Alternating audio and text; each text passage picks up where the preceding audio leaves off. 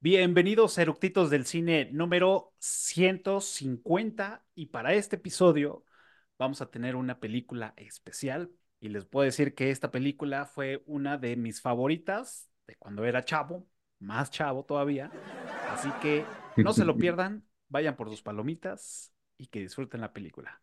Comenzamos.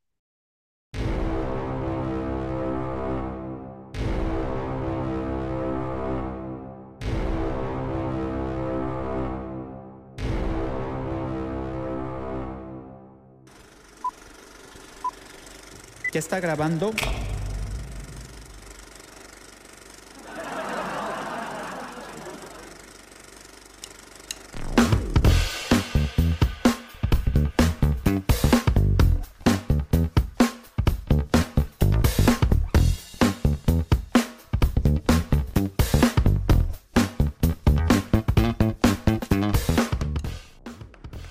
Sí arrancamos con este episodio, como ya les había dicho, una de mis películas favoritas de Chavo.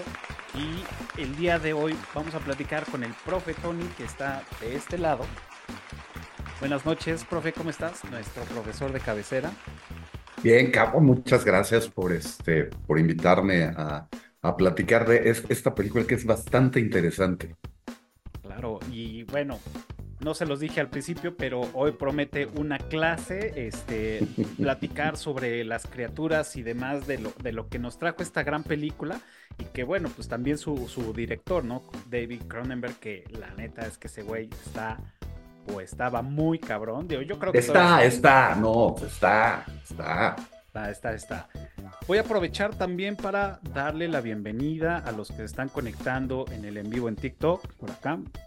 Buenas noches, recuerden con ustedes, estamos todos los martes alrededor de las 8.30, cuarto para las 9, en lo que nos acomodamos. Y obviamente con ustedes eh, que están viéndonos los jueves de estreno del episodio. Y antes de comenzar, quiero este, hacer el comercial y recordarles que todos este, tenemos, todos los episodios tenemos trivia. Y recuerden, los que contesten correctamente pues, se llevan este, el respeto de todos nosotros y además las becas que nos da el profe Tony para sus cursos. Correcto. Y por patrocinador de Memo Martínez y Cava Mezcalera, una botella de mezcal para la primera persona que conteste correctamente y que también sea mayor de edad, obviamente, y que viva en la Ciudad de México. Esto por temas de este, envíos. Envíos. Una vez dicho esto, pues vamos a darle átomos a, a esta gran, gran, gran película. Y pues me gustaría que pues, arranquemos con, con lo de Chaleco.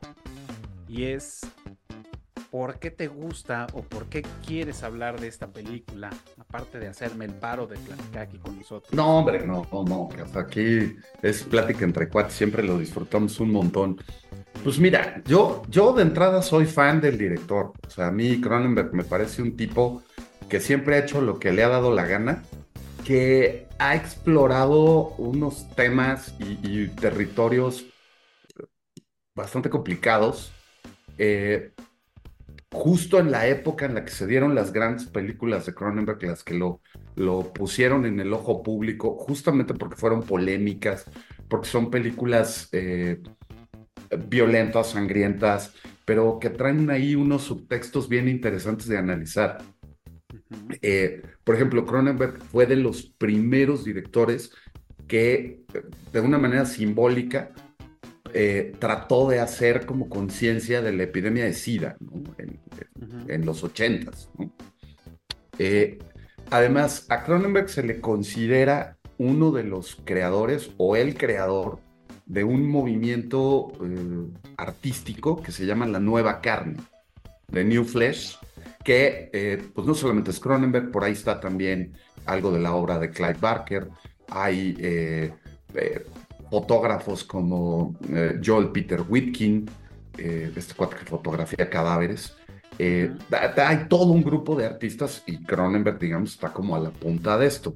Yo recuerdo haber visto esta película, es una película del 86. Entonces, en aquellos entonces, seguramente esta película llegó aquí a México por ahí del 87. Ah, Eh, mayo del entonces- 87, según eso. Exacto. Entonces, yo tenía 15 años, cuando, 16 años, eh, cuando esta película estuvo en el cine y me metí a, a escondidas, bueno, no a escondidas, pues ahí sobornamos al de la taquilla para que nos dejara entrar a unos cuates y a mí. Y, y verla en el cine es una cosa de impacto, ¿no? Esta película. La verdad es que no esperábamos eh, ver esto. Es la primera película de Cronenberg que vi. Y- y después de verla dije, ¿qué más ha hecho este cuate, no? Entonces, pues ya ahí estaba Rabbit, y vi que estaba The Brood, y vi que estaba este, eh, la de los parásitos, que es la primera que hace. Y de ahí he seguido la carrera de Cronenberg y a mí me parece un director brillante, ¿no? Lo que hace con La Mosca es algo, eh, es hacer suya la historia y contar una historia bastante simple, que es eh, un científico que crea un aparato que desintegra e integra y que por un accidente se fusiona con un insecto y se convierte en un monstruo. O sea, es, es un, un argumento de, de cine 101, ¿no? De El horror. arco literario del, del, del- o sea, no, Básico, no es- básico, ¿no? básico. Ajá. Y Cronenberg hace una cosa bastante impresionante de, de esto, ¿no? Visualmente, eh, con la propia historia, hay una serie de simbologías que ya este, ahorita hablaremos. Y que además, insisto, ¿no? O sea, finalmente, eh, bueno, es la película más taquillera de Cronenberg también. Eh, Mm, Mira, pues, un, un- un tipo que no le ha importado la recaudación de taquillas, sino contar sus historias. Y esta se convierte en un éxito de taquilla, porque creo que logró esa combinación delicada entre eh, eh, los statements que hace Cronenberg en todas sus películas y es, ese, ese cine de horror, ciencia ficción que, que nos encanta, ¿no? Muy en el estilo de Alien y de eh, Species y es- este tipo de películas, ¿no? Mm, Que, que por supuesto Species, además de que le debe un montón a Alien, pues también le debe un chorro a, a, a The Fly, ¿no? Claro. Pero eh, te digo, a mí ver esta película en pantalla grande, teniendo, siendo un chavito de 16 años, que pues ya era yo un consumidor ávido de horror y de todas estas cosas, pero sí fue así como, ¿quién es este cuate, no? Este, a partir de ahí, pues Cronenberg ha hecho cosas bien interesantes, incluso se ha despegado un poco de, de su de, de, de- de- esta corriente de la nueva carne, cuando hace estos dos peliculones de eh, History of Violence y, y la de Eastern Promises, que, con Viggo Mortensen, que es una cosa fantástica de mafiosos, eh, eh, que, que de repente la gente dijo, bueno, y ahora ha regresado por sus fueros con su última película. Eh, otra vez este rollo de los artilugios y las operaciones y las mutilaciones corporales y todo. Hay, hay gente que, por ejemplo, que conoció a Cronenberg ya en esta etapa de, de Easter Promises o, o de History of Violence, que de repente ve eh, esto que hizo con su última película y dicen, ¿qué onda? No, pues ¿qué onda? Ese es el Cronenberg que, que, Ujú. que amamos y nos gusta de, desde, los, desde los inicios, ¿no?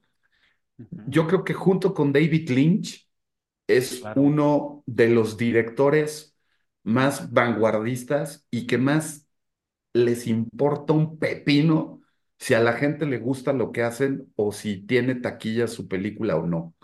Ellos siguen haciendo un cine para expresarse y contar las historias que ellos quieren contar. Y eso es algo también que le respeto muchísimo a Cronenberg, ¿no? Incluso esta que hizo de Cosmópolis, donde sale Mm, el individuo este del vampiro que brilla, ¿cómo se llama? sí, este, Pattison, Robert Pattinson. Robert Pattinson. Logra sacarle provecho a alguien como Pattinson en, en esa película. Eh, me, me pasó algo muy gracioso que la sala estaba casi llena de, era evidente, fans de Pattinson, eran gente joven, y a la mitad de la película mundo se salió y cuando terminó la película habíamos tres parejas en el cine que realmente habíamos ido a ver una película de Cronenberg, ¿no? Pero Claro. bueno. Entonces, creo que The Fly no tiene ese efecto, justamente. The Fly es una película que le gusta a la gente, que le gusta al fan del horror, que le gusta al fan de la ciencia ficción y que a pesar de ese, como decíamos, de ese argumento básico, eh, Cronenberg construye una historia fuerte, eh, sexy, diría yo, en algunos momentos, asquerosa completamente en otros, y con un final que es desgarrador, ¿no? Es, es así de esos de... Que, que, que te llega al corazón el, el, el, final de la película. Entonces, en, en un overall, viéndola, pues es una película redondita, ¿no? Claro. Y creo que es de esos clásicos olvidados, ¿no? Estamos hablando de una película que tiene casi 40 años de haberse hecho, ¿no? Entonces, ya podemos hablar de que es un clásico. Y, creo que es un clásico que merece ser revisitado, que merece eh, volver a ser dado a conocer. Incluso estaría genial por ahí que, que hubiera otra vez exhibición en pantalla grande de, Estaría de la, de buenísimo, la ¿eh? película. Sería una maravilla poder, poder ver todo esto en, en pantalla grande de nuevo, o para los que no la han visto por primera vez. Este, entonces, pues cre- creo que es una película redonda como varias de las que, de las que hemos hablado aquí, ¿no? Entonces, eh, me gusta mucho el trabajo de Cronenberg, me gusta mucho visualmente este tipo de películas de Cronenberg y además pues le tengo un cariño muy especial porque fue la primera película de Cronenberg que vi y además la vi en pantalla grande, ¿no? Entonces sí fue, sí fue toda una experiencia. Qué, qué envidia, la verdad es que qué envidia. Fíjate, yo esta película la vi, pues yo creo que por ahí de mis iguales, yo creo que por ahí de unos 15 15, 16 16. años más o menos. Eh, de hecho, mm, la rentó uno de mis hermanos en Ujú. Macro Videocentro Sí. y este, todavía pues en VHS porque todavía no, estábamos en la transición de, de brincar al DVD. Ujú. Y no me, o sea, mis papás no me dejaron verla, ¿no? Pero este, mi hermano, pues obviamente dijo, bueno, ya la quieres ver, vente, ¿no? Entonces, como que hubo ahí chance de que no estuviera nadie en la casa o estaban en la pendeja, no sé, y la vimos y me sorprendió mucho, porque yo ya consumía terror, o sea, bueno, consumía terror de Freddy. Krueger, o sea, yo ya era un, un fan de, de- del cine de terror. Pues sí, Entonces, la, la primera de Freddy Krueger es del 84, sí. entonces, este, sí, ya, ya, ya, ya estabas ahí metido. Sí, entonces la, la, la vi y fue así como de, wow, esto está muy cabrón. Digo, obviamente no, no, no, no la analicé tan profundo, no vi como más allá, Eh, sino de Es un shock y además para, para tu mente adolescente de moco de Sí. 16 años es así de, órale, ¿a poco se puede hacer esto en la, en el cine, no? No, y el morbo, y güey, cómo, o sea, cómo, cómo Sí, le vomita y se le deshace la mano, sí. cómo la, la, la, la metamorfosis que hace este güey, pues sí está muy cabrona. O sea, eso, eh, yo me quedé con eso de chavo, dije, güey, esto está muy cabrón, qué chingón todo, ¿no? Yo creo que esa fue. escena que, que bien dices, la del, la del vómito cuando le, de- le disuelve el pie y la mano, eh, es comparable a, a aquella memorable escena de Robocop cuando sale el tipo del tanque de ácido Sí. o, o la balacera que le dan a, a, a Murphy eh, cuando, cuando lo dan por muerto. Creo que son justamente de esa época ese tipo de películas que se atrevieron a ir un poquito más allá y que causaron un impacto tremendo en, en el público, ¿no? claro. Porque eran cosas que no habíamos visto en pantalla. Sí, no, nadie se había atrevido. Yo creo que más bien, no es que no se les ocurriera, sino más bien yo creo que nadie se había atrevido a, a, a tocar esas fibras del espectador, ¿no? Porque, Y no lo, y, y los que lo habían hecho, lo habían hecho mal.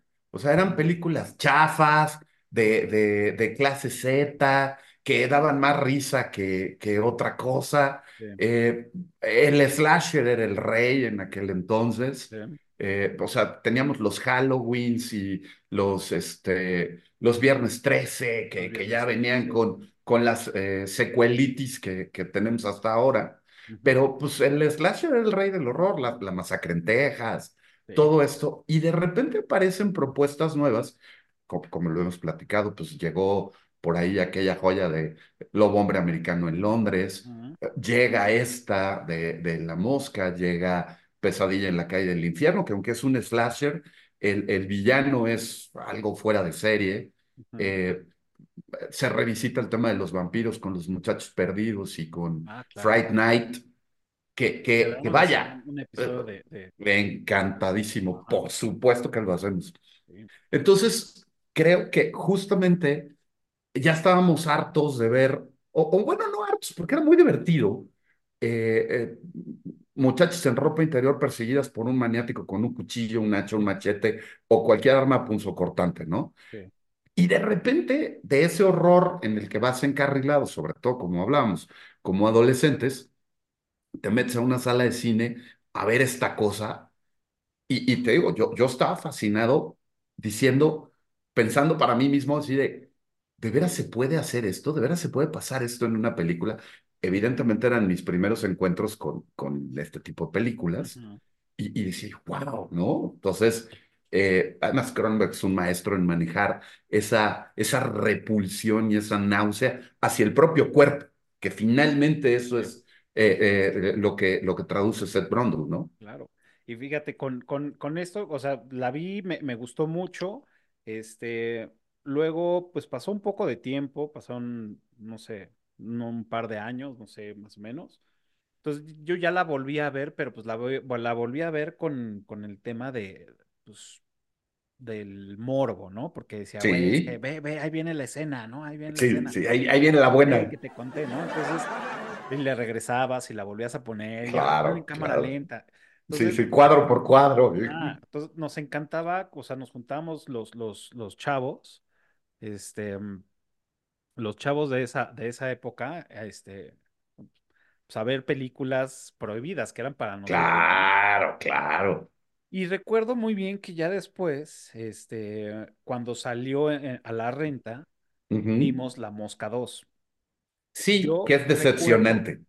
fíjate, pero curiosamente yo recuerdo, y lo recuerdo hace, eh, esta la, la vi hace, yo creo que la volví a ver hace unos, em, yo hace unos cinco años, cuatro años, Ajá. de las dos, porque pues es riguroso, veo uno y veo la Sí, ¿no? sí, sin duda. Y en ese entonces yo recordaba que para mí de niño, de chavillo, me gustaba más la dos. La dos. Yo creo que porque empaticé demasiado con el personaje, con Marty. Claro, con Yo el niño. Por la edad empaticé mucho y me gustaba mucho esa onda de, de- de poder decir, güey, yo también puedo tener un superpoder, ¿no? Ya después, pues es Quiero ser, y además quiero ser grande, ¿no? Ajá. Entonces yo creo que esa parte era lo que me gustaba. Ya después cuando la, Mm. la, la volví a revisitar, digo, güey, pues, o sea, sí, qué mala es, güey. Las están. Comparada con la primera, además, es- o sea, no tiene nada que hacer. Y pues ese es el, el, el asunto, ¿no? Los estudios tratan de montarse en el éxito que tuvo, en este caso, la primera película, pero pues, güey, ¿a quién vas a poner a dirigir que esté a la altura de Cronenberg, ¿no? Entonces, Exacto. pues, como no pusiste a alguien de esa estatura, pues obviamente es una película bastante mediocre, ¿no? Sí, y no todo puede, puede caer este en, en, en los hombros de este Wallace, ¿no? De No, pues Wallace. no, pues no. Que bueno, para los que no sepan, pues Chris Wallace fue el, que, el director de efectos especiales de la uno y de la Y 2 de la dos. y que ha estado pues en, en Piraña, el regreso de Jedi, los Gremlins, o sea, ha tenido muchas ilusiones para, para el tema de, de, mm, de efectos prácticos y de, bueno, efectos especiales en general, ¿no? Sí, Entonces, creo que sí, la 2 se le cargaron mucho a este güey para, para poder hacerla, pero pues si no tienes guion, no tienes cast, no tienes este, actuaciones, por pero más mira, que le es, pongas, ese es, ese es el malentendido que existe eh, eh, con el cine de, de fantástico, el de horror, el de ciencia ficción, sobre todo, ¿no? mm, Que, que mucha gente cree, o, o de repente los estudios piensan, que por meter grandes maquillajes y atiborrarla de efectos especiales, la película va a gustar y va a ser buena. No, o sea, el, el, el maquillaje, los efectos especiales son el marco, el aderezo de una buena historia. Si no tienes una es buena el historia, de, de así es. O sea, si no tienes una buena historia, aunque le cuelgues todos los adornos que le cuelgues, pues no, no va a pasar de que digas, "Mm, pues clásico que salimos del cine y, y, ¿qué tal está? Pues, están buenos los efectos. Sí, lo, lo que le empezó a pasar mucho a, a las películas de superhéroes, ¿no? Claro. O sea, chingones los Y, y además, habiendo tan buenas historias que se pueden contar, ¿no? Y bueno, pues ahí ya es meternos en, en otro territorio de que pues no quieren contar historias más adultas para no perder al público infantil y que seguimos creyendo que los cómics son para niños y etcétera, etcétera, ¿no? Pero bueno, No, vi- viene cosas más, más de fondo. O sea, hay para sí, todos, pero no nada más es para niños, ¿no? No, no. Y Mm, además, o sea, hay historias muy, muy rudas, muy adultas. Pues, Sin City. Sí, no es para niños, es un, es una novela gráfica, es un cómic y, y que estuvo por dos genios perfectamente adaptada al cine, con la supervisión del creador de la novela, del, del propio Miller, ¿no? Claro. Entonces, pues ahí se conjunta todo, Tarantino, Rodríguez y Frank Miller, haciendo una, un- una novela gráfica para adultos, ¿no? sí. Y, y, y, pues es una gran historia. Pero bueno, justamente Cronenberg también adapta una novela gráfica, que es la de Historia de Violencia. Mm, Es una gran novela gráfica que Cronenberg le da su vueltita y, y, y lo acomoda a como él quiere contar la historia, pero pues, está muy bien y es casi fiel al, a la novela gráfica. claro. Bien, Entonces, pues sí. Eh, pues digo, para los que están un poco perdidos, y digo, y si no la han visto, pues bueno, aguados porque, aguado el helado porque va con spoilers. Este, sí, además, pues bueno, ya tiene sí, 37 años esta película hombre, y, y, pues bueno, seguramente ya han visto demás, pero lo, lo interesante es que yo sabía de, de, de dos películas. Bueno, esta película está basada en un cuento de terror. Me, dio curiosidad porque, o sea, sabía que estaba basada en una novela, pero no, es en un cuento de terror. En un cuento de terror. Ajá, por, por George Langeland. Ujú. Y este fue, lo curioso es que este fue publicado en el 57 en la revista de Playboy. En Playboy, así es. Ah, Donde han publicado grandes autores de horror, ¿eh? Sí, sí, O sea, Stephen King publicó en Playboy, este, Richard Laymon publicó en Playboy. O sea, muchos han empezado por ahí o en revistas similares. Y fíjate, y, y, y haciendo un paréntesis breve ahí, ya sabes, pues un- uno, de- uno de morro, pues tiene, o bueno, en ese entonces, ahora ya seguramente es diferente, pero en ese entonces, pues se rolaban las, las revistas, ¿no?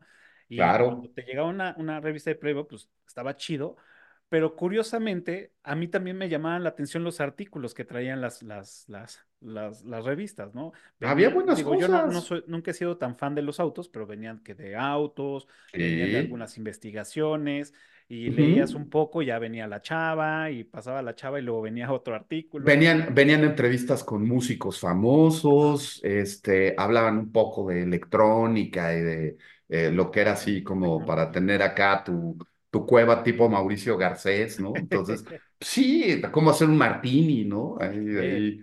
Entonces, tenía buenos sí, artículos, también digo, yo, yo claro. recuerdo que, pues sí, de repente me detenía a, a leerlos y yo así de, ah, ya, ya, cámbiale, yo así, sí, ¿verdad? Pero, pues, digo, o sea, eso, eso me sorprendió porque según yo recordaba que estaba basado en, en una novela, pero pues no, efectivamente nada más fue un, un cuento de terror. Y este, sabía que había, había una vieja, yo, la verdad es que no la vi, que es la del 58, Sí, este, El regreso de la mosca. Ah, no, hay de hecho son cuatro, ¿no? Eh, bueno, una. es, es The Fly de Ujú, 1958 con el maestro Vincent Price, que a mí me encanta esa justamente porque sale Vincent Price, ¿no? no le he visto. Eh, Es, eh, vaya, eh, como dices tú, Cafa, se le ven las costuras mala onda, pero ver a Vincent Price es una delicia siempre. Sí. Eh, esa la dirige Kurt Newman y la que sale con Vincent Price, la, la damisela en peligro, es Patricia Owen. Ya, Después viene The Return of the Fly ajá. de 1959. A la- luego, luego al año Luego, siguiente, luego, exacto. otra vez con Vincent Price y sale eh, Brett Holtzley con él y dirige Edward Berris.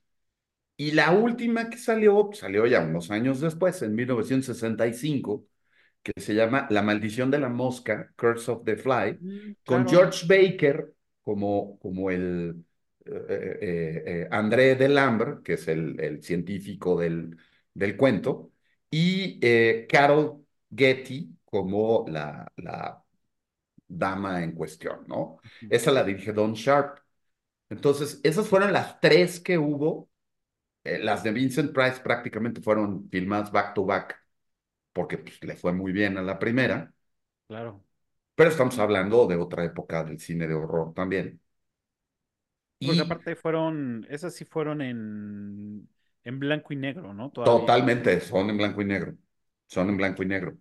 Y hay en dos actos, que es del 2008, que eh, la dirigió Plácido Domingo en el estreno, o sea, para, para su estreno en París, justamente en el 2008, que está basada en la película de Cronenberg. Ok, Esta, esta ópera es del ok. 2008 y se llama tal cual The Flight. Y es la historia de, de Seth Brundle. Oh, Entonces, mira. este, pues Voy a buscarla, un... probablemente esté por Sí, ahí. sí, sí, sí, sí, sí está. Y sí es una cosa bastante bizarra, ¿no? Y además, pues te digo, dirigida por Plácido Domingo, ni más ni menos, ¿no? Para, para la noche del estreno, ¿no? Claro. Ok, no, está bueno, ¿eh?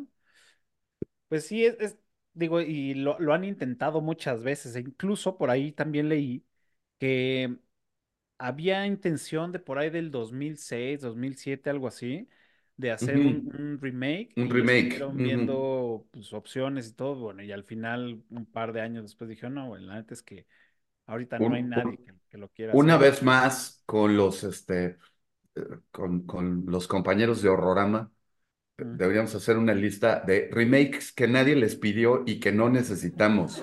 Y, y entre ellos está, este, pues, obviamente Suspiria, pero este, pues La Mosca, Los Muchachos Perdidos, eh, hay muchas que no, ahí como están, están bien, no, no se metan, ¿no? Pero, y, y, y fíjate que el, el escritor el, el del cuento, eh, George Langeland, tiene una vida que este, podría ser su propia película. Él era espía de los aliados durante la Segunda Guerra Mundial. Incluso se sometió a una operación de cirugía plástica para, para modificarse el rostro y que no lo reconocieran los, los, este, eh, los nazis, ¿no? Fue capturado y condenado a muerte eh, en, en un campo de concentración, logró escapar. Eh, después lo mandaron de regreso en eh, el desembarco del día D de, de Normandía. Eh, logró sobrevivir al día D y ahí desertó del ejército y se escapó. Ahí fue donde dijo, ya no más. Eh, fue amigo ni más ni menos que de Aleister Crowley, el, el, el fundador del Golden Dawn, esta secta mística, religiosa, que, que por ahí este, muchos dicen que es también como la base del satanismo lavellano y en fin. Tengo, tengo un par de libros de este güey, de, de Aleister Crowley. Sí, sí, Uy, sí, era un tipo bastante interesante. Sí, en algún momento dijo que era el hombre más malo sobre la tierra, ¿no? El propio Crowley. En Entonces, pues imagínate, que me gustaba, pues bueno, toda la parte del terror y que leía cosas locochonas, pues sí, me encontré con este güey y dije, wow, está chingón. Entonces, pues el, el, el que escribió el cuento de la mosca, pues tenía una vida como de novela también, ¿no? Al final termina escribiendo un libro que se llama La Máscara de Guerra, de Mask of War, que son sus memorias como espía durante la Segunda Guerra Mundial. ¿Qué tal? Oye, está, eso está cabrón, ¿eh? Eso no, no, Sí, no lo sabía. Sí, y, y pues es, y Playboy le publicó su cuento, ¿no? En el 57, el de la mosca. Claro. Oye, y, y también eh, otra, otra cosa que leí que digo, ya me dio curiosidad porque ahora lo tengo que conseguir, es que se escribió, o sea, no salió una película, pero salió un, un cómic que se llama La ujú. Mosca, la Epidemia en el 2015, Sí, que la historia correcto. se desarrolla un par de semanas después de La Mosca 2, o sea, luego, luego Sí. Entonces ya me dio sí. pues, mucha curiosidad. Sí, ese, ese vale la pena echarle una checada. Es, eh, la, la historia es, es buena. Y pues los cómics te dan como mucho más espacio de, de hacer cosas que a veces en el cine te, te sientes más limitado. Entonces, Sí, sí, sí, sí, definitivamente. Este, por acá tengo un- unos datos curiosos y échalos. se- seguramente vas a coincidir, digo, y, y si no, bueno, ya también lo sabemos, y es cuando empecé, cuando vi los tele, los telepod, las cabinas estas, este, ya después re- con el tiempo, yo decía, yo he visto algo parecido, o sea, yo estoy seguro que he visto algo parecido a esto, o sea, en alguna una parte del mundo algo muy, muy este, cotidiano, ¿no?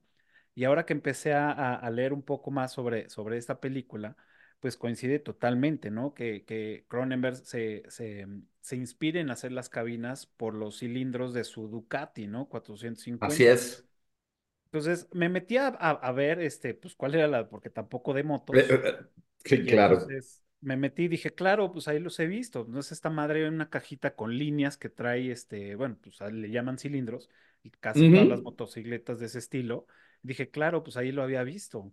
Y sí, parece cabrón. La, la Justo. neta es que les quedaron impresionantes las cabinas. He tratado de buscar, bueno, más bien he buscado en internet si puedo considerar alguna, una réplica de una cabina, digo, no tamaño normal, pero sí tener como así el juguetito para ponerlo acá atrás Sí, claro. No he encontrado, no he encontrado y puta, me encantaría poder Fíjate que hace años salió una edición, eh, ya ves de estas de Collector Edition de DVDs. Mm, Salió una de Alien, que era el, el huevo, Oh, y entonces lo abrías y venían todas las películas adentro, ya sabes, con todo el material extra y documentales y todo. Y salió una de la mosca que era el pod, igual lo abrías y adentro traía los discos y todo, pero pues quién sabe si todavía se consiga algo así. Y aparte carísimo, Pero no, sí, sí, pues ahorita esos ya son de, de colección, pero sí, una Ducati Desmo 450 era la, la moto que traía Cronenberg en aquel entonces y pues de ahí se inspiró a hacer los, los pods, ¿no? De, de No, transportación. tan increíble, es- este, o Que, es gracias, gracias a ese particular diseño, este, se, se decidió el desempate de la trivia de, del año pasado. claro, es correcto, es Sí, correcto. Con el veo, veo que ves. sí, sí. Aparte sí tiene como bien, o sea, bueno. A mí me, a mí me gusta, o sea, es algo que tengo muy presente en la cabeza porque es, es un diseño que me encantó. Me encantó, Sí, me encantó. En algún momento en la, en, en la carrera la, la empecé a hacer en plastilina. Dije, ah, pues va a quedar muy chido porque llevábamos como una, una, una clase de escultura e ok. hice varias cosas. Y este, y me acuerdo que el maestro me, me, me dijo, güey, deja de hacer tus mamadas y Y haz ponte algo serio. güey, pues es que pero me dijo, no, es que el tema son animales. Bueno, termina siendo un dinosaurio, ¿no? Pero, Ah, ok, pero pues ya, ahí, ahí terminó y dije, chale, güey. pues, y ya, no, no lo, no lo volví a retomar. Ok. Pero espero si alguien que nos está viendo ha visto, mándeme el link porque si ando como Como gustoso de, buscando. ah, quiero tener un, o sea, y hasta con luz y todo, o sea, Sí, quiero, quiero algo chingón, o sea, sí, sí, vale la sí, sí. pena tener algo ahí así. Sí, de acuerdo. Mm, Pues Y, mira, la- el, el making, además de la película, ahorita que estabas diciendo que sí, el diseño de los pods y demás, es, es un, es, es una telenovela. O sea, es una película que casi no se hace. Eh, originalmente tenía, tenían a otro director, bueno, ellos querían a Cronenberg después de barajar varios directores y Cronenberg en ese momento lo tenía atorado Dino de Laurentiis haciendo eh, Total Recall, ah, Total Recall, claro. Eh, o sea, el primer o segundo draft de Total Recall, eh, que después terminó haciéndolo Paul Verhoeven. Después de mucho jalonearse Cronenberg con De Laurentiis, terminaron mandando el proyecto a la basura porque pues no pudieron ponerse de acuerdo. Y, y pues Cronenberg me dijo que no, gracias, que se iba. Ujú, Para ese entonces, la película ya tenía otro director. Eh, este director es Robert Bierman, no muy conocido, y él, él eh, llega a Los Ángeles para filmar y al mes de estar en, en preproducción, le avisan que su familia había sufrido un accidente en Sudáfrica y que su hija pequeña había muerto. Entonces, se regresa a, atender su, sus asuntos familiares. Al mes, eh, eh, el productor le llama para preguntarle eh, Edward Pog que si va a hacer la película y dice, pues aguanta, es un mes, ¿no? Espérate. Ok, le dieron tres meses más, le vuelven a hablar y, y les dice, no, no estoy con ánimos, no estoy con ganas de nada, este, perdónenme y, y pues, ok, dicen, entendemos, no hay bronca y, y anulan el contrato que tenían con él. Cuatro meses de retraso en el making y en ese momento está libre Cronenberg y entonces le ofrecen el proyecto a él. Entonces, Cronenberg toma el, el libreto y dice, ok, sí lo hago, con la condición de que me dejen meterle mano al, al libreto. Entonces, le dicen, sí, cámbiale lo que quieras. Y entonces, junto con, con Edward Poe, Uh -huh. reescriben la historia para que fuera la historia que, que Cronenberg quería contar. Entonces, eh, eso por un lado. Y por el otro, la casa productora que termina eh, acogiendo el proyecto es la de Mel Brooks, la misma que hizo El hombre elefante de David Lynch. Claro.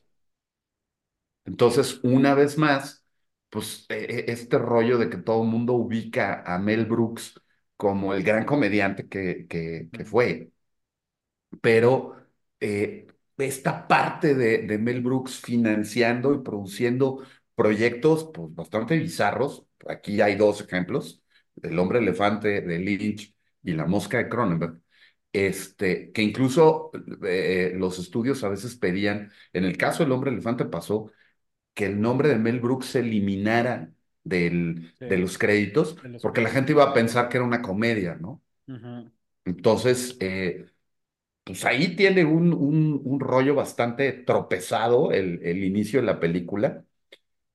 Y luego, pues el chisme de TV y novelas es que cuando escogen a, a la pareja principal, que son Jeff Goldblum y Gina Davis, pues en aquel entonces eran novios. Sí. Entonces, la química que se ve de ellos en la pantalla, pues es bastante real. De- de- y, y fíjate que, o sea, leí esa parte también y, y revisité como eh, parte de las A, a escenas de dije, de verdad es que sí, o sea, re- sí se ve Sí. una buena conexión. Ujú. Incluso, incluso en la parte cuando ya está la, la metamorfosis, se ve Sí, que, que, sí. o sea, obviamente en la vida real, pues lo quiere, lo estima, lo ama, ¿no? Claro, claro, Y claro. eso se refleja en la película, ¿no? Entonces, eso, eso también como que da gusto de que, porque hay, hay, hay luego parejas que no, no, no cuajan en, en la, en, en la pantalla y no te venden la idea de que sí están enamorados, ¿no?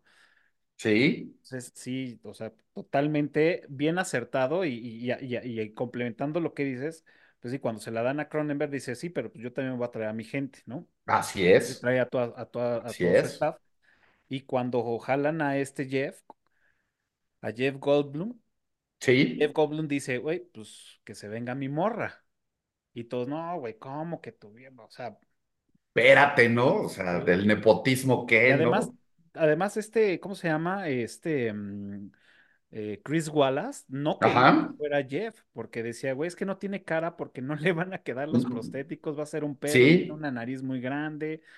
Y el otro No, dijo, pues bueno, se había, se había pensado en gente como Michael Keaton, Mel Gibson, James Woods, eh, Richard Dreyfuss, que no me lo imagino, eh, William Dafoe, Willem hubiera Dafoe, podido ser un, un- un buen Brundle, John Travolta, que pues tampoco, sí. eh, John Lithgow, que, que con- muchos lo ubicamos como comediante, pero en realidad John Lithgow tiene unos papeles de, de, de malvado maravillosos también.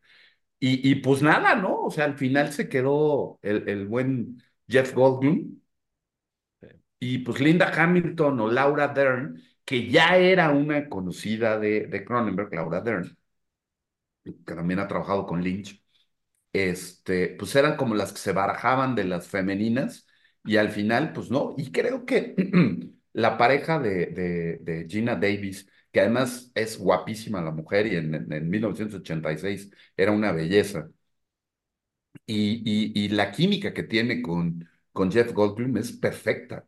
De hecho, lo que tú dices de, de que pues ella realmente tenía eh, fuertes sentimientos hacia, hacia Jeff, la escena donde a él se le cae la oreja, Qué buena escena, ¿eh? Gina Davis lo que iba a pasar y del guion de ella estaba, estaba censurada. No, no decía qué iba a pasar, porque Cronenberg quería ver la reacción. Y, y la reacción de susto y de, y de sorpresa que tiene es absolutamente real. Este, fue a propósito, ¿no? Y esa, y esa reacción, fuerte. O sea, sí, aunque, aunque los sí, prostéticos ya a- a- el día de hoy ya se ven medio choris, pero es una escena sí, fuerte. O sí, sea, lo que trae ya de peso, este, mm, dramático en el momento de que, pues, esta morra está viendo que su güey se está transformando, se- en quién sabe qué cosa. y de repente, o sea, tú también como espectador estás clavado así de, güey, no ¿qué pedo? Y de repente, plug, dices, ah, no te pasa, o sea, fuera de que se ve chora la oreja, hoy en día, sí es una escena, una escena fuerte. Sí, sí. Ahora, por ejemplo, también en esa búsqueda de directores que hicieron, le llegaron a ofrecer la película a Tim Burton.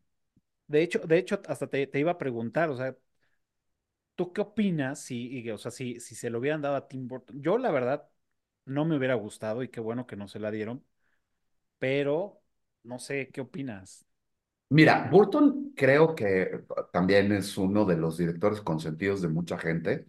Eh, me incluyo, a Yo mí también. el, el, el Burtonverse me, me parece una cosa fantástica. El, el que el tipo siempre cuente su versión de las cosas también me parece una cosa maravillosa. Pero yo creo que, y, y siendo muy, muy objetivos en, en cuanto al cine de Burton, hubiera hecho una especie de Edward Scissorhands con cabeza de mosca.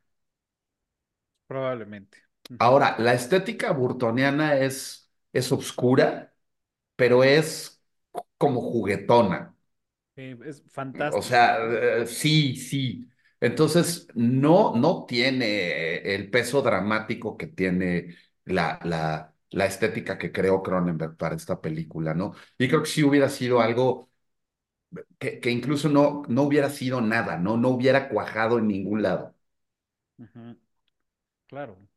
Sí, no, o sea, yo, o sea, a mí también me gustan mucho las películas de, de Tim Burton, pero yo creo que para este tipo de cosas creo que lo, lo dejo fuera, ¿no? O sea, Por- porque incluso sus películas más sombrías, como por, puede ser, este, no sé, ¿cuál se te ocurre? uy, o sea, Batman. Por ejemplo, o sea, tiene un par de escenas, Batman 2, ¿no?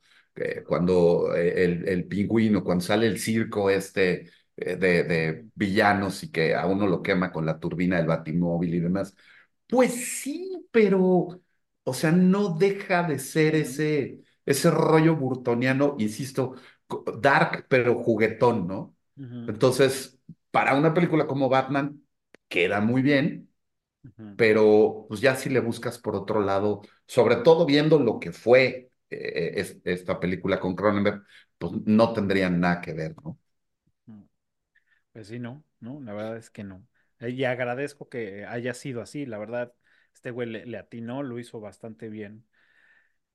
Em, Ahora, otra de las cosas que tuvo que decidir Cronenberg era entre escoger esta transformación gradual, que además no empezamos a ver los primeros síntomas de, de en Brundle, sino hasta pasada una hora de película. sí, O sea, sí, sí, sí. te, te, te tiene bien amarrado con la historia y después de una hora, creo que una hora tres minutos o una hora seis minutos, es cuando empiezan los primeros cambios en Brondon. ujú, De eso, eso habla de que, de que la historia, te, como decía, o sea, los efectos son el aderezo, pero la historia es buena, ¿no? ujú. O sea, Y, vemos, y vemos cómo le empiezan a salir manchas en la cara, los pelos, ¿te acuerdas? Los primero los pelos. pelos de la espalda, claro. Sí, cuando se los corta así con, con las tijeritas en el baño, ¿no? Este, vemos Y cómo se le entonces empieza a manchar la cara la cara, a, a- hacer los rasgos así como afilados. Y lo primero es. es, este, es esta secuencia maravillosa donde se sube a las barras y hace gimnasia Ah, y sí. este, tiene un maratón de sexo con Gina Davis y, Ah, este, y, y come y come y come y come y come y, y no le pasa nada, que es como el sueño guajiro de cualquiera. claro. Es, Sí, y- y- pero justo, ¿no? Es, es ese de, puta, sí, qué chido, esos cinco minutos. Y lo que viene después, claro. No, y fíjate, otra de las escenas fuertes que, que pues sí me marcaron de morro fue ujú. cuando va- llega al bar a buscar a, pues, a una chava que sí quisiera Ah, claro, que acostarse con él, ¿sí? este, en las vencidas, ¿no? De las fuercitas güey, Sí. cómo le, le truena el brazo, La, fue una, la- una, la una escena. fractura expuesta del tipo, sí, sí. Y dije, wow, esto está cabrón, ¿no? Y, Pero justo Cronenberg escoge el camino del, vamos a decir así, de la mutación lenta, la mutación gradual, ¿no?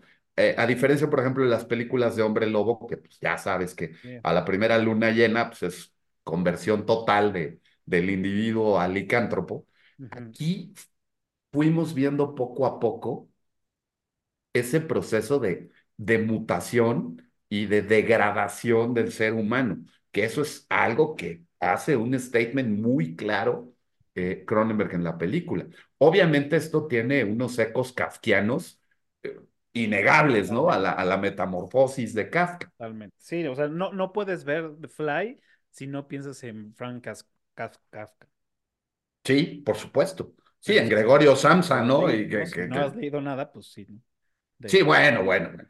pero sí, definitivamente a mí también, o sea, te, te remonta a la metamorfosis, ¿no?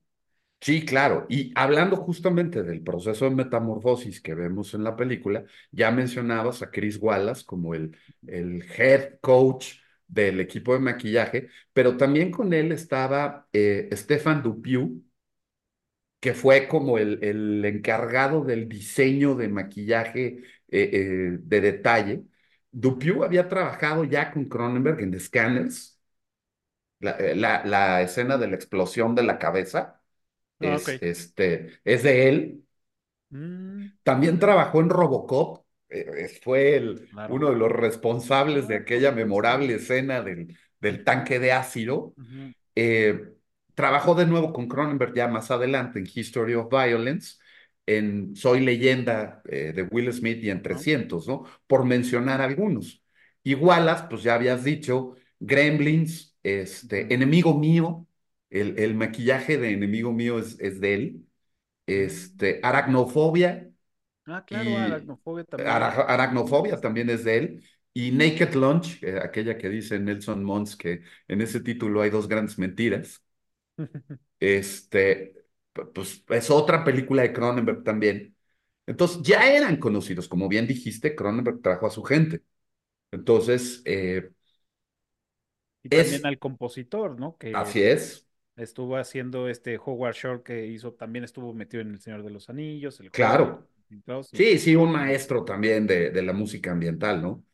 Ahora, era el segundo año que se daba el, el Oscar por maquillaje, en 1986. El primer Oscar por maquillaje se dio en el 85 y en el 86 gana justamente la mosca Oscar por maquillaje, ¿no? Sí. Que hasta por eso decía, ¿no? En una, en una, este, mm, ¿cómo se llama? En una presentación eh, pusieron en- al principio de los créditos a Chris Wallace y. Chris Wallace fue el que se levantó y aplaudió. Y le dijeron, te vas a ganar el Oscar, güey. Y Sí, mira, se lo ganó, sí. ¿no? Y se lo ganó, y se lo ganó. Qué buen momento, Ah, ¿no? Para, para güey. sí, sí, además, una vez más, ¿no? Volvemos. Estamos hablando de mediados de los ochentas, donde los efectos digitales eran más bien, no Sí, existían. ¿no? Hubo unos poquitos ahí que se llegaban a ver, pero no funcionaban bien, no fotografiaban bien. O sea, el boom de los efectos digitales vino hasta 1990 y de ahí en adelante. Todos los efectos son efectos prácticos, hechos con maquillaje, con trajes, con marionetas, con lo que se pudiera, ¿no? Y pues sí, hay algunos efectos que ya se ven este, caducos, pero el, el overall, el efecto general que tiene esta, es- eh, esta transformación de, de Seth Brundle en Mosca sigue siendo muy poderoso. Claro. Y, y- y digo, se ve muy claro y, y ahora, o sea, las acabo de volver a ver. Este, Ujú. afortunadamente tengo los DVDs que los compré hace muchísimos años. tengo los Sí, DVDs de estas películas, las empecé a ver y sí, o sea, cuando el güey este se va al espejo y se empieza así como de las primeras etapas de, de, de, de la transformación y se arranca una uña, o sea, ahí pues ya, o sea, dices, ay, güey, o sea, da cosa, pero pues ya ves el sí. dedo y ya, pues sí se ve Sí, chafón, ¿no? plasticoso, plasticoso, o sea, se ve de pro, prostético, pero, una escena que te da, ay, güey, o sea, a ver, o sea, o sí, de esa e- forma. es, esas escenas de close-up proba- probablemente no funcionan ya tan bien, Pero, o sea, se quita la uña y lo que sigue es, la cámara abre y ves que el, el güey está guardando las uñas, los dientes y Ah, todo lo que se le va cayendo adentro del botiquín, ¿no? Y eso es así, "Mm, ¿qué onda, no? Y fíjate que nunca lo había, nunca lo había razonado de alguna forma. eh, lo había visto pues, todas las veces que la había visto la película, pero hasta apenas que la acabo de ver, vi y dije, güey, qué pedo. O sea, realmente, pues sí está esta, eh, en este trip, este güey de decir, bueno, pues voy a ir como guardando estas cosas, eh, parte de mí, de lo que voy a dejar para, para, o sea, porque aparte O sea, es, es como un como es como un memento o, o es esa mente científica de Brundle colectando especímenes como para ver qué. O sea, la, la, la escena es súper bizarra y, y, y es así como que, que las uñas que te cortas las guardas, ¿no? ajá, Como pa' qué no. sí, exacto. Sí, sí es. de- de- de- tiene unas connotaciones fetichistas también ahí bastante, Sí. bastante Y, y bueno, o particulares. sea, también parte de, de las escenas que, que también creo que a mucha gente nos, nos, a mí al principio sí me daba como chale, era cuando el güey está comiendo y tiene las rosquillas y se le sale así el, el, Claro, el, el claro, vómito. Es- claro. o sea, también es inquietante esa escena, ¿no? Pero Sí, parte de lo inquietante es también cómo te cuentan, ¿no? Dice, bueno, es que ahora ya descubrí cómo como, ¿no? Tengo que, tengo que vomitar en la, en la comida y ya después de eso me lo... Y dices, güey, no seas cabrón, o sea, Pero demasiado además, gráfico, pero le da ese sabor a la película de, de intensidad. pero además Cronenberg también intenta hacer una especie de, eh, como de metáfora del envejecimiento. Con esto. O sea, se te cae el pelo, se te caen los dientes, la piel manchada, eh, tienes que comer papillas porque pues ya, ya no puedes comer como comías antes. Ujú, Y este decaimiento general de- del estado físico, ¿no? Entonces también ahí está, está hablando de un, eh, eh, pues de esta metáfora del envejecimiento que todo el mundo lo ve como un proceso horrible, ¿no? Por eso todos queremos ser jóvenes eternamente, que nadie quiere ser viejo, ¿no? No, y, y, o sea, y también ahí, este, digo, por ahí leí que en, en, en repetidas entrevistas que le han hecho a, a David Cronenbe- Cronenberg, es que dice que La Mosca no es una película de terror, No. es una, una metáfora, como bien lo dices, del proceso de envejecimiento o de enfermedades terminales, ¿no? Que, que van Sí, justo, a la persona y el costo del cuerpo, o sea, el costo que debe sufrir el cuerpo a, a a padecer estas enfermedades. Y no nada más a la persona que lo sufre, sino también a los que ro- ro- rodea. Entonces, pues por un lado dices, pues sí, la neta es que sí, ¿no? Sucede así. Y, y por otro lado dices, güey, sí, también es terror, cabrón, no mames. Oh, bueno, o sea, obviamente es terror ese, a eso. es ese terror que Cronenberg ha manejado, que es eh, el terror al propio cuerpo, a la deformidad, al- a, a la enfermedad, a- vaya, o sea, ha tratado muchos temas. Eh, Aquí, por ejemplo, una de las cosas que eh, para él era muy claro es que el, el, el Brundlefly tenía que ser asimétrico y deforme para causar el, el mayor asco o, o- o ujú, impresión, shock en el espectador. Pero tenía que tener unos ojos muy expresivos Sí.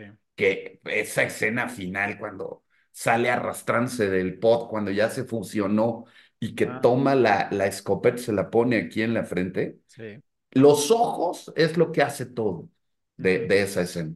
Si esa criatura hubiera sido tipo un xenomorfo sin ojos, el, el público no hubiera empatizado con, con lo que estás viendo ahí, que ya quién sabe qué es, y, y que de todas maneras sientes horrible cuando ves que se pone el, el cañón en la frente, ¿no?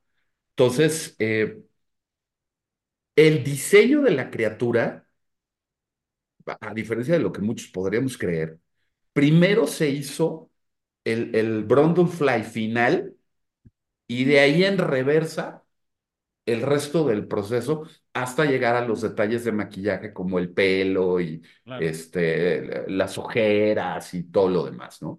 Entonces, del producto último, último, último, se claro. fueron hacia atrás construyendo el, Sí, porque el, al final ya tienes el, el- el paso final, o a dónde quieres llegar. dónde Entonces, quieres llegar. Entonces, te vas para atrás. Ahora. Cronenberg, en, en su manía, dividió la transformación de Brundle en seis etapas, en siete etapas. Entonces, de la 1 a la 3 fueron puros maquillajes, o sea, desde los pelitos hasta eh, lo de las uñas y lo demás, ¿no? Luego, de la 4, la 4 y la 5 fueron trajes full body, completitos que usaba Jeff Goldblum claro. Para, para que ya se representar. trepa por las paredes. Exacto, exacto. Y la etapa 6 y 7 ya fueron los modelos de marioneta, pero con esta condición de que no perdieran esa, esa humanidad a través de los ojos emotivos de la criatura, ¿no? Dicen que ya para las últimas etapas, Goldblum se echaba hasta cinco horas en la silla de maquillaje para, para poder, y que eso también es algo que se le debe reconocer a muchos de los actores de aquella época, que eh, eh, esas sesiones maratónicas de maquillaje y, eh, y de atrás, ¿no? O sea, Carlos con el maquillaje de, de Frankenstein también se echaba no sé cuántas horas, ¿no? Pero este, es, es algo que también se tiene que tomar mucho en cuenta y que actualmente hay muy pocos actores que, que se someten a esos procesos de maquillaje, ¿no? Entre ellos, de los poquitos que lo hacen todavía, Doc Jones, ¿no? Sí. Que, que, que ha, ha hecho personajes entrañables, ¿no? El fauno, ¿no? Ujú. Un dato curioso que me dio, este, me dio un poco de risa y me, me, voló un poco la cabeza, y más por, por, por el, pues por la persona. Yo siempre he sido fan, desde que tengo memoria, de Mr. Bean, del cómico sí, este, este inglés, ¿no? sí, sí, Rowan Atkinson. Me encantaba, yo lo veía en la tele, este, cua- cuando a- en ese entonces tenía Multivisión, pasaba en. Multivisión y lo veía y me chutaba todos los episodios. O sea, siempre he sido fan de ese güey. Este, cuando fuimos a, a Europa y, y pasamos en Londres, Ajá. bueno, este, yo soy bien codo para gastar en cosas. O sea, a menos de que me guste, digo allá sin pensarlo, ¿no? Sí, sí, sí, sí. Y esa vez que fuimos ahí, pues pasamos que a, a la tienda de los Beatles, que fuimos al Ajá. museo de, de, de este, de Sherlock Holmes, y por esa misma calle, cuando veníamos regresando, había una tiendita. Y en la tiendita estaba este güey. Ajá. Entonces, em, dije, no, pues lo voy a querer, o sea, creo que ni siquiera pregunté el costo, ¿no? Afortunadamente no estaba tan caro, porque pues por libras, pero pues lo compré y, y soy ultra fan, ¿no? Entonces me lo compré, ya chingón, ahí lo traigo para todos lados. Y, y el dato curioso que, que vi es que el personaje de, de, de, de Jeff, que es Seth,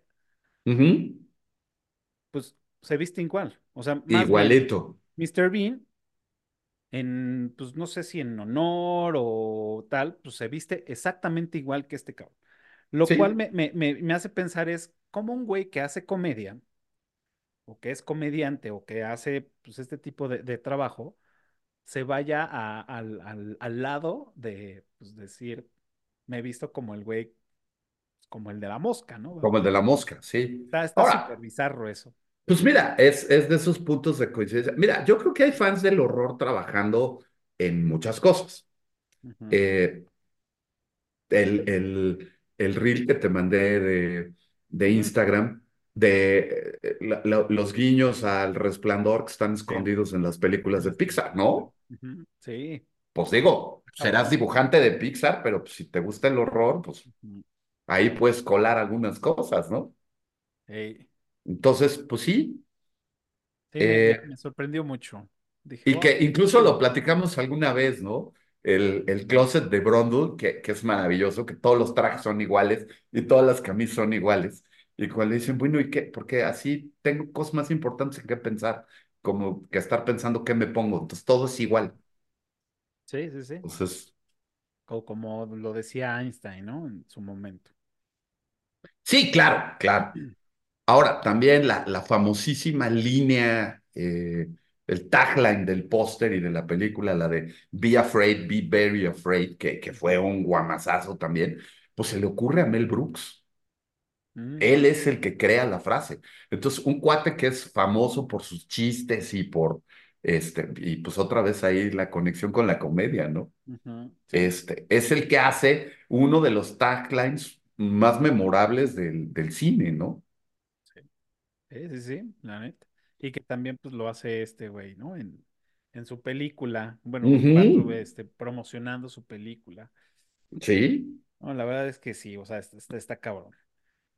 Y mm, Ahora, también en esa época, pues estaba en pleno la, la, la epidemia de SIDA, 1986. Y en alguna ocasión le dijeron a Cronenberg eh, que, que si la película de la mosca representaba de alguna manera el, el deterioro por, por el eh, el virus de inmunodeficiencia humana, ¿no? A Cronenberg le sorprendió muchísimo la pregunta y les dijo, no, o sea, habló justamente de la vejez y de las enfermedades terminales como el cáncer, pero dijo, no, o sea, no metan aquí cosas que no son, ¿no? Entonces, este, tiene otra, una que hizo a finales de los 70, del 79, creo que es eh, la de Shrievers donde son unos parásitos que se transmiten por contacto sexual y que convierten a la gente en una especie de zombies caníbales. Y, O sea, ahí sí, de alguna forma, Cronenberg como que vaticinó lo que iba a ser la, la epidemia de SIDA de los ochentas, pero en, en, aquí dijo, no, esto va más por la vejez, ¿no? Y con las referencias kafkianas evidentes, ¿no? Claro. Bien.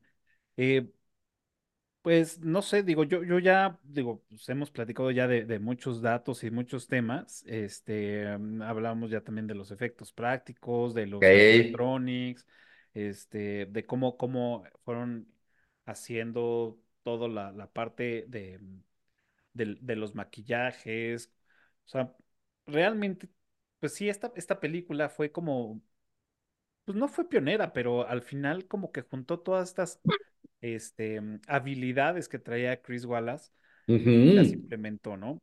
Que después las trasladó a The Fly 2 con, con el hijo, Sí. con el hijo, que se ve ya más, este, más trabajado el maquillaje, sí, se ven más Sí, trabajados los sí. prostéticos, se ven mejor, de hecho, la, la metamorfosis que sufre, eh, que tiene eh, el hijo, Martin, Marvin o Martin, Martin, ¿no? Martin.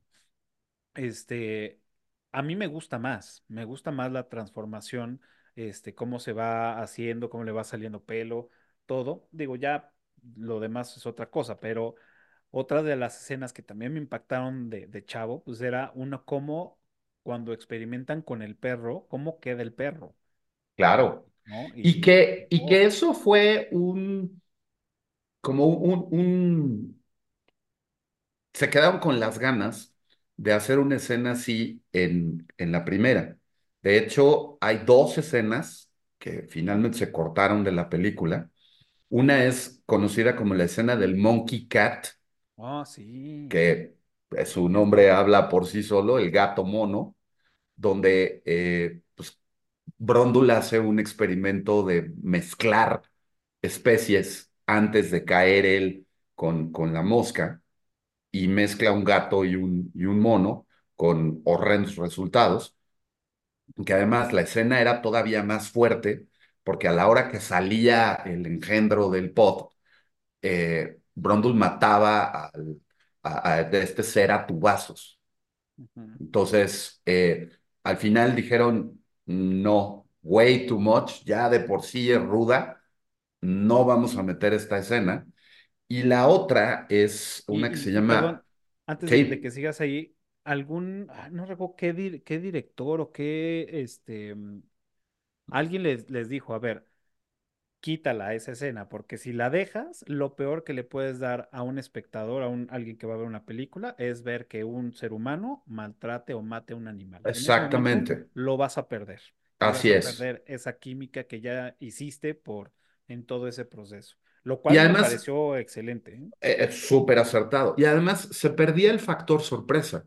O sea, Brundle ya sabía lo que iba a pasar si mezclaba dos especies diferentes. Exacto. En cambio, el, el, en el momento en el que él experimenta consigo mismo y no ve a la mosca que se mete al pod, es un proceso de autodescubrimiento, de ir viendo qué cosa va a pasar. Entonces, eh, creo que hubiera matado completamente el, el paso y el esas ritmo de la película. decisiones que Sí. puedes, o sea, te estás jugando todo. Y, y la otra es, eh, la escena se llamaba Butterfly Baby, Mm, que es eh, donde Gina Davis tiene un sueño y ve al, a- se ve dando a luz al, al hijo de Brundle y es un híbrido entre mosca y humano y, y también dijeron, no, o sea, ya con lo que tenemos es suficiente, ya no metan más, déjenlo así. Entonces, eh, pues creo que, que fueron, como dices, pequeñas decisiones muy bien tomadas y muy acertadas, que, que al final contribuyen a tener una película redonda, ¿no? Sí, concuerdo con eso. La verdad es que, bien, digo, no sé de todas las escenas que, que, que se conocen actualmente que eliminaron, creo que fue una muy buena, muy buena edición. No sé si por allá tuvieran algunas otras que hayan quitado y que Sí, hay otra donde eh, mataba a una, a una homeless, a una viejita. a una viejita, Eh, cierto, lo leí y dije, no seas cabrón, eso sí, la, la, la escena de la homeless lady, que al final también dijeron, no. No Y va por ahí. eso es, lo- eso es lo interesante de la película. Brundle no mata a nadie. Sí, no, es verdad. Es una película de terror donde eh, pues el único muerto al final es como en, en Frankenstein, pues el creador de la, de, de la criatura, el que juega a ser Dios, paga el precio, ¿no? Que también trae ahí sus, sus buenos ecos a Frankenstein, ¿no? Entonces, pero todos los demás, aunque al, al, al, al que llega a tratar de rescatar a la muchacha en la caballería, le va como en feria, porque pues le, le disuelven el pie y la mano, este, pero no lo mata. Sí, no. No, sí, Entonces, nada más hiere, pero no. no matan a nadie. Solamente pues el, el mono, ¿no? El que, el primero con Sí, el que el experimenta, pero pues vaya, ¿no? Es en aras de la ciencia. Sí, no, la- afortunadamente no se ve, nada más se ve ahí la manita de Sí, y ya, ¿no? y que, y que el babuino era un babuino de a de veras, ¿no? O sea, no era un animatrónico, no era un... todavía no entraban estas regulaciones de animales en que incluso en los créditos viene ningún animal fue lastimado y la chingada, ¿no? O sea, todas esas leyendas que se ponían antes. Y tifón. bueno, se sigue poniendo, pero ya no, este, teóricamente ya no se utilizan animales, ¿no? Sí, no, no. Y, y te digo, el babuino de, de la película se llamaba Tifón, Typhoon, ujú. y eh, hubo un momento donde eh, eh, se puso loco en el set y, y Goldblum lo dominó y entonces se estableció una relación entre ellos eh, muy cercana. Hay fotos por ahí del set donde lo trae cargando y donde está ahí con él todo el tiempo y todo, porque se ganó su lugar como macho alfa Sí, eh, Jeff. Goldblum frente al babuino, ¿no? como mecho alfa por su altura y su Sí, musculatura pues, y todo. sí, todo, todo. Tengo mis dudas que lo haya tomado como macho alfa. Digo, la verdad desconozco el comportamiento de los babuinos, pero ah, me tengo mis dudas, pero pues sí está, o sea, se ve también muy afectivo en las tomas, o sea, Sí, cómo brinca luego, luego y lo abraza, o sea, se ve, se sí, ve sí sí. afecto y no es como de, está Pero además son son súper agresivos y territoriales esos animales también. Entonces, pues tenía que respetarlo de alguna manera. sí, el libro de la selva nos lo dejó claro. Clarísimo. Muy bien, Tony. No sé si tengas algunos, eh, un par más o, o algún otros datos que se nos estén yendo, Bueno, pues, para eh, pasar a la trivia.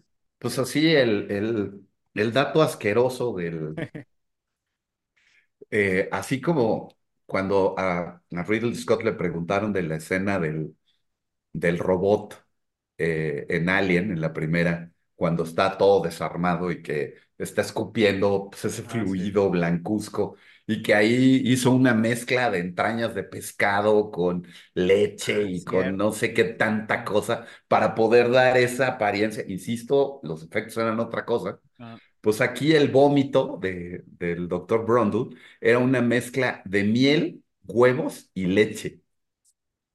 sí, o sea, chale, güey, o sea, ¿qué pedo No, chale, chale. Se tuvo que meter en la boca para escupir. Exacto, exacto. No, o sea, huevo- digo, yo, yo me tomaba el huevo, me comía el huevo, bueno, más bien me lo tomaba, me tomaba el huevo crudo Eh, con agua, licuado, licuado con sí, huevos, con, con sí. mi, con mi tres reyes o tres coronas, Sí, tres coronas, la polla. Me, me la echaba de, de, de morro, pero sí, ahorita, digo, ya por el amor al arte, pues lo haces, ¿no? Pero Sí, claro, pero pues, güey, era, era de las exigencias que había que hacer para la película. Sí, caray. Pues bueno, ¿te parece si pasamos a la trivia? Pasemos. Recuerden, los primeros que contesten correctamente en la caja de comentarios de este video, pues se van a ganar el respeto y admiración de nosotros. Y también este, se van a llevar a casa una, bueno, el primero que conteste correctamente, que sea de la Ciudad de México y mayor de edad, su botella de cava mezcalera, cortesía de Memo Martínez y cava mezcalera también. Y también el profe Tony nos va a dar unas becas para aquellos aplicados que, que se pongan este, correcto. todas las, las respuestas correctas para los próximos cursos que, pues bueno, ya vienen ahí en puerta. Ya vienen, coming soon. Perfecto. Eh, pues bueno, arranquemos. ¿Y cuál sería tu trivia? Mira, eh, Cronenberg, como otros muchos directores, les gusta de repente aparecer en sus películas. En esta película, Cronenberg hace ahí un pequeño cameo. ¿Cuál es? Bien, es buena, es buena, sí. Y, no, y, y hay historia, hay historia de, de ese Sí, cameo, está, sí, está y, y muy divertida, Sí. que involucra a otro director, que involucra precisamente a otro, a Marco de Scorsese, ¿no? A a Scorsese. Scorsese. Así es. Pues, bueno, la mía va a ser más, o sea, va a ser muy sencilla y trae, este, trae jiribilla, ¿sí? Como Venga, que antes de que la contesten, piensen le piensen. Y es, ¿cuántos telepods hay en la película?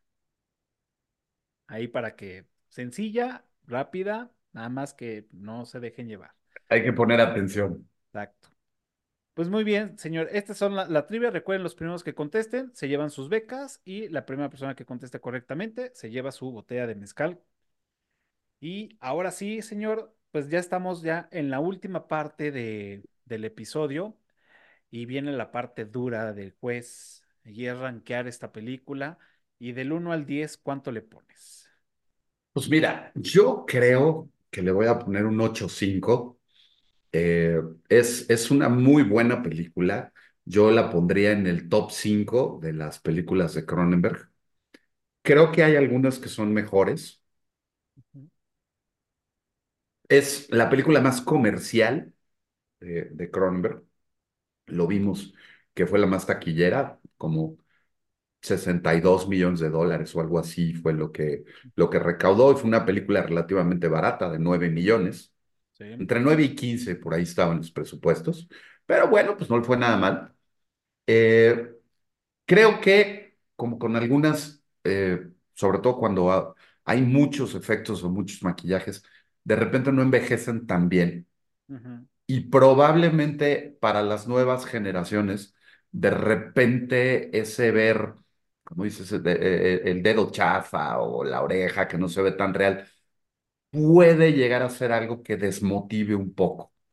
Eh, sin embargo, como vemos, pues no vemos, como platicamos, no vimos la primera transformación de Brundle, bueno, los primeros indicios, hasta una hora después de, de empezado la película, ¿no? Entonces, la historia vale mucho la pena, el director vale mucho la pena, las actuaciones son muy buenas y creo que, pues si habría que quitarle unos cuantos puntos sería por la cuestión de que se vea a lo mejor un poco ya este, curtida la película en cuanto a los maquillajes, ¿no?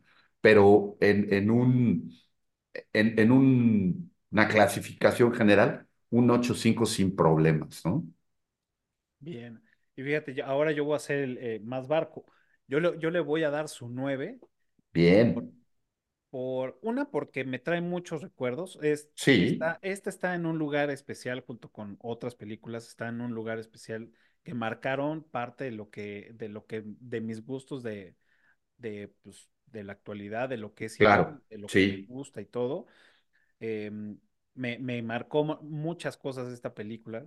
Entonces, sí, yo le voy a poner su 9 por eso. Pero ¿por qué no le doy el diez Porque, una, sí, sí cae en los, e- en, en, en algunos efectos tan mal. Y hay ciertas cosas, digo, voy a poner un ejemplo muy claro, ¿no? Eh, errores de, de, de, de producción, ¿no? Es, teóricamente, pues bueno, se, la mezcla, ¿no? De, del humano con la mosca, ¿no? sí, sí, este, vemos que también al final, este güey ya en su loquera de querer buscar el, el- el- la perfección y, me- y, y, este, estar con su, con su morra embarazada y los tres juntos, ya en su, en su trip, se rompe el pod, el telepod y hace esta, esta, esta fusión y se le ven pedazos de telepod incrustados. incrustados, Entonces, sí, se, se ve como que digamos que fusionó los pedazos que habían ahí sueltos, se le injertaron ahí, ¿no? Entonces dices, bueno, órale, va, te la compro, ¿no? Pero en un principio nos muestran, ¿no? Cómo este eh, mete un bistec con un plato y, ajá, y ya, ¿no? Y y no se fusiona con el no plato, funciona con el plato, ¿no? Entonces, ese tipo de cosillas digo, ah, ok, las dejamos pasar, pero ahí están. Entonces, no las puedes sí, desver sí, y, y puede ser complicado. sí, Este, y mira, por acá, Chio le dice, yo le voy a poner, yo le, yo le doy nueve porque me hizo sentir muchas ñáñaras. Me sí, claro, despertó sentimientos de asco y de cariño. sí, Eso de que hubiera podido haber nacido un bebé, ma, me, me dio muchísimas ñáñaras. Perdón por, por mi intelecto, pero como estoy leyendo sobre lo que está proyectando el teléfono, como me sí, pierden las claro. letras. Muchas gracias, Chio, por sus comentarios. Y pues bueno, también todos los que nos están viendo y los que nos están escuchando, pues cuánto le ponen a esta película, si ya la vieron Eh, sí, sí, cuánto la sí. rankean. Sus respectivas Sí. calificaciones. Y muy bien, Tony, pues ya para, para terminar este, el día de hoy con este episodio, pues la tarea de la semana, platícanos qué estás viendo, qué nos recomiendas, este, o qué de plano, pues mejor no, no, no le prendamos. Pues mira, eh, metido en el, eh, ya ves que hace unos cuantos episodios hablábamos de la animación esta de Netflix de Vox Machina, Ah, que pues ya la viste y que sí, claro. resultó que es una cosa maravillosa. Eh, Dark Horse Comics acaba de sacar las novelas gráficas de, de la Ok. historia de Vox Machina y lo que está haciendo es hacer una especie de precuela contándonos un poco el origen de cada uno de los personajes. Ok. Entonces, este, chutaba, ¿eh? ta- buenas, eh, van ahorita como en el número 6 o una cosa así. Entonces, este, al- algo que, que vale mucho la pena echarle una revisada, eh, sobre todo pues, si ya, ya se echaron la animación, este, eh, eh, estos cómics están muy a la altura y cumpliendo con lo que eh, prometió la, la animación y lo que nos gustó a los, a los fans, ¿no? Entonces, esa, esa sería mi, mi recomendación del momento. Bien. Pues bueno, yo este les les tengo que ayer por fin se me pudo hacer ver cuando acecha la maldad. Fui al cine a ver la película. Ah, bien. Este, y wow, eh, o sea, quedé quedé sorprendido. Eh, todavía sigo procesando la idea de, de, de la película. El, el, ando procesando también el, el grado de terror de la película. O sea, mm, tiene ahí varias, varias cosas que, que, que me gustaría seguir procesando, incluso si tengo chance de volver a ver, este, aprovechar de ir al cine a, a darle otra vista. Me, me encantaría, pero ando, ando, la verdad, o sea, de entrada sí, 100% recomendable. Yo creo que, Totalmente, totalmente. apenas vamos en enero, definitivamente es la mejor película de terror que va del año, porque pues. No, está, está por ahí la de Night Swing también, Ah, que sí, claro. sacó Blumhouse, que No, no, no, no la he eh, visto. eh. Este, definitivamente bien, ¿eh? O sea, bien, me, me gustó y parte también de lo que me da como mucho gusto es que eh, Latinoamérica esté haciendo Sí. cosas buenas de terror, ¿no? Entonces, ya tenía mucho que no, que no entregaban o que por lo menos no había visto algo de, de Latinoamérica pues, con este grado, ¿no? De, de, de... No, pues los que se han puesto al tiro son los españoles, ¿no? Que sí han sacado como, como cosas consistentes de terror, pero algo que llegara de, de, pues de Latinoamérica, salvo algunos intentos que, que se han hecho aquí, sí, este, pues no se había visto nada así fuerte y, y esto se, se ven influencias de, del cine de horror clásico, se ven cosas de, de, también de cosas modernas como X, por ejemplo, claro, este, sí. eh, entonces de, de, de cine eh, ochentero o slasher también un poco, ahí metido con todo el rollo este paranormal, eh, diabólico, este, está muy buena. Sí, la verdad, sí, me, me, me- o sea, te digo que sigo procesando y digo, y sin, y sin hacer spoiler, pero parte de lo que me trae ahí es en esta realidad donde ya sabemos que sucede lo que sucede en la película. Claro, claro. lo que digo, ok, está interesante bajo ese concepto, me, me gusta, me gusta. Ujú. está, está, está raro, o sea, me, necesito procesar un poco más porque traigo como muchas ideas sueltas Y sí creo que vale la pena echarle o- otra vista, ¿eh? O sea, sí, es de las que a- amerita otra, otra checada. Sí. Aprovechen, digo, yo creo que ya no más de un par de semanas más que va a estar en Si el cine. Este, yo todavía la alcancé a ver y tenía disponible este, como cinco horarios, ah, entonces muy bien, todavía que, que hay, que todavía la gente va. Pues mira, se cumple, se cumple eh, los números que existen de, de consumo de cine en México, que es las películas más taquilleras en general son las de caricaturas para niños y después las de horror. Sí, sí, sí, Eh, en cuanto a recaudación, en cuanto a venta de boletos, son las que jalan con, con el público. sí, totalmente. Pero pues insisten en recetarnos comedias románticas del montón a cada rato, ¿no? Sí. Y también para, por, por otro lado, también este, fui con Ale eh, porque saben que aquí en este canal platicamos de todos los géneros De todo. y fuimos a ver Mean Girls, ya este, fuimos a ver la nueva El musical. el musical, y sí, la verdad es que a ambos no nos gustó. Uh, Este, yo les diría que se la, que se la ahorren, pero pensando ahí un poco, pues bueno, vienen las nuevas generaciones, entonces, pues si alguien de las nuevas generaciones que no ha visto Mean Girls, la, la, la primera, o que no ha visto el musical, porque también está muy, muy metido en el musical, pues coméntenos aquí, díganos qué les pareció. A mí la verdad es que no me, no, no me movió y algo, un comentario muy acertado que dijo Ale es los personajes de esta nueva versión de esta, pues sí, este remake, no tienen el carisma de las, de las primeras. Y eso, de verdad, es que tiene mucha razón y no, no, no empatas con los personajes en ningún momento. O- otro remake que no necesitaba nadie. exactamente, ¿no? Y yo creo que bajo la premisa de, no, pues es que es una mezcla, es un musical, porque fue expuesta en Broadway y luego a la pantalla con la película original, dices, no, güey, o sea, ya, o sea, no. Pero son de esos, de esos reciclados extraños de que, o sea, la película nueva está basada en un musical de Broadway que está basado en la película original. Entonces, como la copia de la copia de la copia. sí, sí, Y si verdad. ya tenemos la original, entonces, ¿para qué queremos esa deformación, no? las Bueno, copias. sí. Pues sí, pero bueno, ahí está. Digo, yo no, no, yo les diría que se lo ahorraran. inviertan su dinero en otra cosa. ustedes decidirán qué hacer. Pues muy bien, Tony. Bien, Este, Cafa. Llegamos ahora sí ya al final. Muchas gracias por haber este, venido a platicar conmigo de esta Hombre, gran película. es una gran película.